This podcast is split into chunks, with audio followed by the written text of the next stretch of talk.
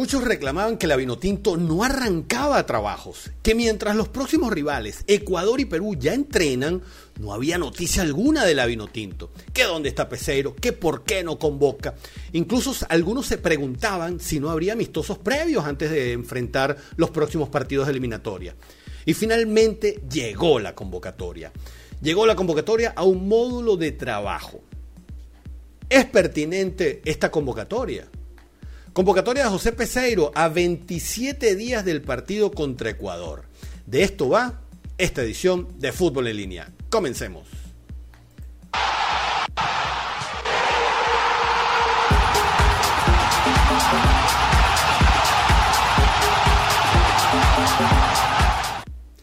Hola, ¿qué tal? Bienvenidos a una edición más de esta conversa futbolera que llamamos Fútbol en línea. Mi nombre, Armando Naranjo, arroba naranjazos, mi cuenta en Twitter, arroba fútbol en línea, la de este programa, y arroba fútbol en línea TV, la cuenta en Instagram. Bienvenidos a todos aquellos que se conectan por primera vez a este contenido, bienvenidos de vuelta a aquellos que vuelven a regresar una y otra vez a estar pendientes de lo que aquí comunicamos. Y por supuesto agradecidos a aquellos con aquellos que se han suscrito, que se suscriben al canal y además comparten este contenido y por supuesto la invitación siempre a seguir comentando y haciendo comunidad porque esto crece gracias a ustedes. Y si ya llegaste y no te has suscrito, te invito a que lo hagas para que sigas conectando, para que sigas conectado a lo que aquí se va produciendo y se va comentando. Pues sí, en esta edición vamos a revisar lo que es la primera convocatoria de José Peseiro previo a los dos próximos partidos de la Vino Tinto, que son frente a Ecuador en el Olímpico el 25 de marzo y el de visita frente a Perú el 30 de marzo.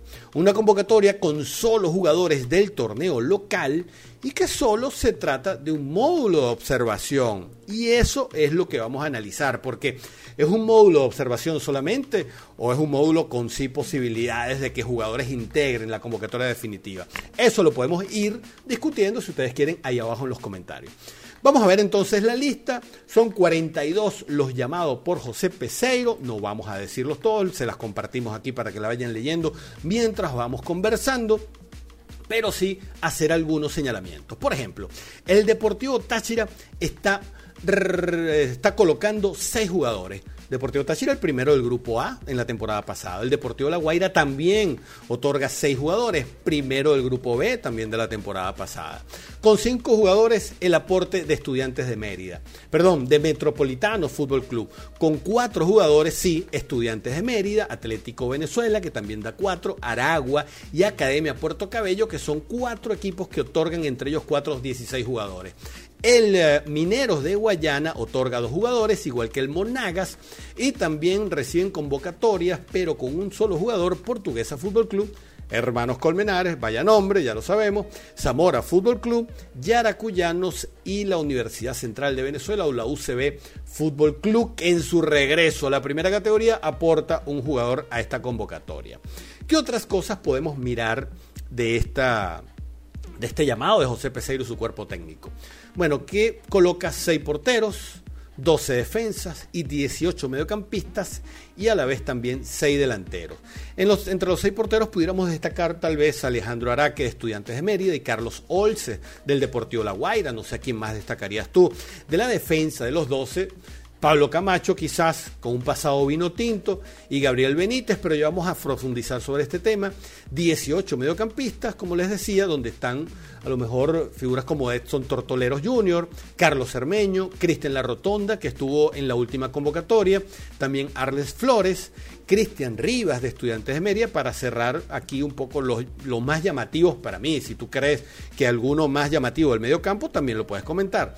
Seis delanteros en esta convocatoria, uno del Dos de Metropolitanos, uno de Academia, de Puerto Cabello, uno de Mineros y uno del Monagas.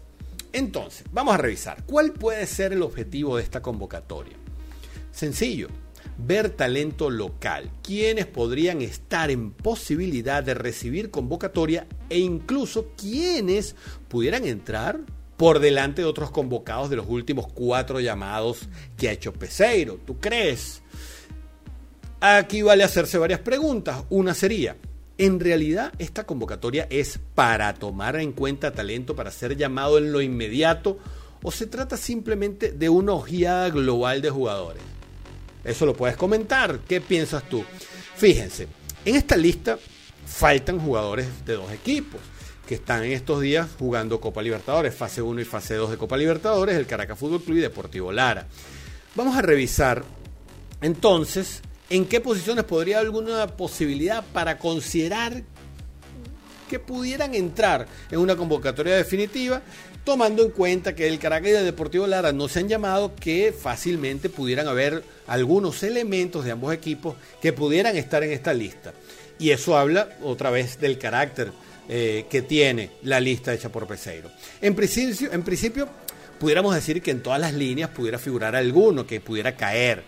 Por algo los llaman, si no, no los llamarían, aunque lógicamente tienen que llamar de todas las líneas. Pero en realidad, yo no creo que ninguno pueda estar por delante de los que militan en clubes en el exterior en este momento, especialmente del medio campo hacia adelante sobre todo si nos fijamos o hacemos referencia a la última lista contra Brasil y la Chile, yo, y contra Chile. Yo no veo en esta lista, yo no veo alguno en el escalón de Tomás Rincón, de Yángel Herrera, de Soteldo, de Otero, aunque no esté jugando mucho estos últimos, en esta, o jugó mucho en estas últimas jornadas, de Sabarino, de Moreno, de Cáceres. En la delantera ni hablar, yo no creo que ninguno esté por delante de Salomón Rondón, de Aristigueta, de Eric Ramírez, de Jan Hurtado, Sergio Córdoba, por nombrar algunos. Ajá, y en la defensa, quizás tampoco ninguno, pero aquí pudieran haber algunos elementos a considerar.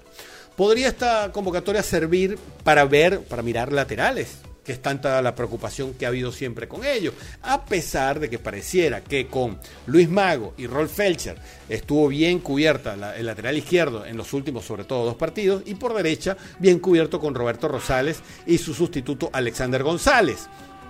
Ronaldo Río. Bueno, vamos a revisar la lista de, defensas para analizar si algunos de estos eh, pudieran entrar. Y me disculpen por el sonido de fondo, pero este programa lo grabamos así corrido. Pablo Camacho del Táchira. Lateral derecho, última vez convocado en 2018, asistió a cinco convocatorias, me parece, pero creo que no llegó a jugar algún minuto. Ronaldo Rivas, estudiante, central, pero principalmente lateral derecho, de 21 años. Carlos Lujano, central del Atlético Venezuela, de 29. Kendry Silva, 27 años, central de La Guaira. Otro central, de, pero de Mineros, Luis Martínez, de 27 años. También central, eh, Osorio, de 23 años, de los hermanos Colmenares. Moisés Acuñas, 26 años, central también del Aragua. Henry Pernida, 30 años, central de La Guaira. Edwin Peraza, otro central de 27 años con experiencia, pero del Monagas. Y laterales están Johan Cumaná, 24 años, lateral izquierdo del Deportivo La Guaira. Atención con este carrilero que puede jugar inclusive hasta arriba, hasta de extremo, porque tiene bastante proyección. Daniel Linares, de 28 años, lateral izquierdo de Estudiantes de Mérida. Gabriel Benítez, 27 años, lateral izquierdo del Atlético Venezuela. De estos dos jugadores que les acabo de nombrar, quizás Benítez y Cumaná son los que tengan mayores posibilidades de cubrir algún espacio si por alguna razón no pudieran entrar Rolf Fetcher o Luis Mago. Incluso uno de los dos pudiera ser sustituto, me imagino, especulo, de Oscar Conde, que debutó unos minutos ante Chile, pero no ha sido ni convocado por Martín, por Martín Carrillo de la Sub-20 en este módulo que está trabajando actualmente, ni ahora por Peseiro para completar este módulo. En resumen, utilidad de estos módulos, para mí, de cara a los partidos contra Ecuador y Perú, muy poca. Terminará siendo una especie de scouting para ver cómo está, cómo va el talento local, que además hay que tomarle en cuenta que estos jugadores están sin ritmo de juego. La temporada del fútbol recién arrancará en abril, después, días después, de hecho, el, fin de semana siguiente a los partidos eliminatorios. Eh, vamos a tomar en cuenta varias cosas. Por ejemplo, es preferible tomar jugadores de los que juegan en la MLS, aunque también estén en pretemporada, que tomar jugadores que estén en pretemporada del fútbol. Eh, yo no creo, y con el respeto del caso que merecen los jugadores convocados, que alguno de estos esté por encima de un Cáceres, de un Junior Moreno, de un Brujo Martínez, o inclusive de los brasileros que entran en parón ahorita, Sabarino, Otero, Soteldo, por hablar de la camada brasileña que estará en descanso también, o un Juan Piañor que está en Arabia, o John Murillo Ni menciono el otro escalón donde están Rincón, Yángel y Darwin Machís. O es, una cosa medio obvia, ¿no? En fin, esta preocupación que algunos tenían con Ecuador y Perú, ah, que estaban entrenando y que habían arrancado con módulos de trabajo y la vino tinto, no. Es una preocupación que no tenía mucho sustento y mucho de que, de un asidero de que agarrarse para estar preocupado. Porque hay una gran diferencia. La vino tinto al día de hoy está conformada prácticamente en un 100% por talento que juega en el extranjero, a diferencia de Ecuador y Perú, que sí posiblemente tomen jugadores para sus, de sus torneos locales. En todo caso, hay que señalarlo, bien por Peseiro, que haya agitado un poco este movimiento, felicidades, por supuesto, a los jugadores que han sido llamados a esta convocatoria local, porque luego de lo que muestren, podrían quedar aún más cerca de alguna posibilidad real para el resto de las eliminatorias y para la Copa América, un año tan convulso y tan complicado como esto. Pero no esperen mucho más de este módulo, de este módulo más que eso. Algún jugador que pueda entrar, un scouting de Peseiro y su nuevo y su cuerpo técnico para ir estudiando ese talento emergente o no tanto, porque vemos que la edad de muchos de estos convocados están en los 27 y 30 años pero sí algo que pueda servir para tapar algún hueco de emergencia que pueda ocurrir en estas convocatorias. Porque además que debemos tomar en cuenta, lo, en cuenta lo duro que son las eliminatorias de Conmebol, que es complicada per se, hay una posibilidad siempre de lesiones por los jugadores que están en activo o no, sino también que está la amenaza que se suma del COVID, que cualquier jugador pudiera quedarse fuera de la convocatoria en cualquier momento y sin previo aviso de un día para otro. Entonces, está bien que se realicen este tipo de módulos para tener algo a la mano un poco más allá. Y bien, hasta aquí, hasta aquí esta edición de esta conversa futbolera que llamamos Fútbol en línea. Mi nombre Armando Naranjo. La invitación a mis redes sociales, arroba naranjazos, mi cuenta personal, arroba fútbol en línea, la de este programa, arroba fútbol en línea TV, nuestra cuenta en Instagram y por supuesto la invitación a que te suscribas si aún no lo has hecho y agradecido por haberlo hecho y por supuesto a todos aquellos que comparten este contenido. Gracias por conectarte, gracias por volver y gracias por integrarte a esta comunidad que sigue creciendo gracias a ustedes día a día. Nos vemos en una próxima edición de esta conversa futbolera llamada Fútbol en línea o también, por supuesto, en los live de los lunes a las 9 de la noche aquí en el canal Fútbol en línea. Nos vemos.